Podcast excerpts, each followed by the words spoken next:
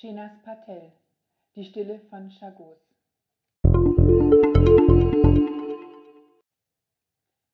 Nur eine Stunde dauerte die Vertreibung aus dem Paradies. Eine Stunde, in der die Chagossianer ein paar Habseligkeiten provisorisch in Taschen und geschnürte Tücher stopfen konnten, bevor sie auf ein Schiff getrieben und unter menschenunwürdigen Umständen in einer rund einwöchigen Fahrt auf Mauritius an Land gespuckt und in ärmliche, dreckige Hütten verfrachtet wurden. So schildert es Shenas Patel in ihrem schmalen Roman Die Stille von Chagos über ein kleines Volk, dessen Schicksal 1968 weitgehend unbeachtet vom Weltgeschehen besiegelt wurde. Der Chagos-Archipel liegt im Indischen Ozean, rund 1900 Kilometer östlich der Seychellen, 1600 Kilometer südwestlich von Indien und 500 Kilometer südlich der Malediven. 55 Inseln, die sich auf sieben Atolle verteilen. Ihre Bewohner lebten von Fischfang, Kokosnüssen und dem, was ein Schiff regelmäßig auf die Insel brachte. Ein einfaches Leben, in dem einmal wöchentlich bei der Sega gefeiert wurde. Seit 1810 gemeinsam mit Mauritius britische Kolonie, verblieb es 1968 als Preis für die Unabhängigkeit Mauritius unter britischer Hoheit.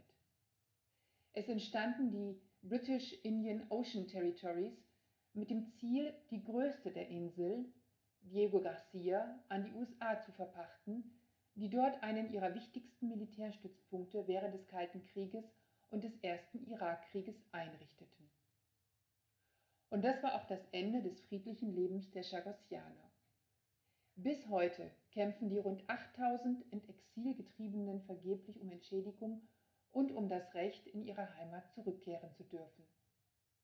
Auch Mauritius begann, sich seines aufgegebenen Landstrichs bewusst zu werden und forderte zuletzt sogar vor der UNO-Generalversammlung die Anerkennung der mauritischen Souveränität im Archipel. Doch die Briten kämpfen um ihr Territorium, bewilligen zwar Hilfsprojekte und die britische Staatsbürgerschaft für alle Chagossianer, verlängerten den Pachtvertrag an die Amerikaner jedoch gerade erst 2017 um weitere 20 Jahre. Eindrücklich bestürzend beschreibt Shenas Patel, 1966 auf Mauritius geboren, wie erst das Unglück in das friedliche Leben der Chagossianer Einzug hält und schließlich das Elend in den Slums von Port Louis der Hauptstadt von Mauritius. Drei Menschen, drei Schicksale, drei Perspektiven verknüpft die Autorin zu einem Bild, das für das Schicksal der entwurzelten Ilois steht. Da sind Charlesia, Charlesia, die mit ihrem kranken Ehemann auf Mauritius ankommt, wo er einige Jahre später, wie so viele Deportierte, stirbt, die hochschwangere Raymonde, die ihren Sohn Desiree auf hoher See zur Welt bringt und dann ist da noch der ahnungslose Hafenarbeiter Toni, der immer wieder Charlesia am Meeresstrand stehen sieht, sehnsüchtig in Richtung Heimat blickend. Das Paradies ist für sie unerreichbar, ebenso wie für Desiree, der einmal nur nach Chagos reisen möchte, einen Ort, den er nie kennengelernt hat. Durch sie bekommen die Opfer dieses politischen Territorialkampfes ein Gesicht.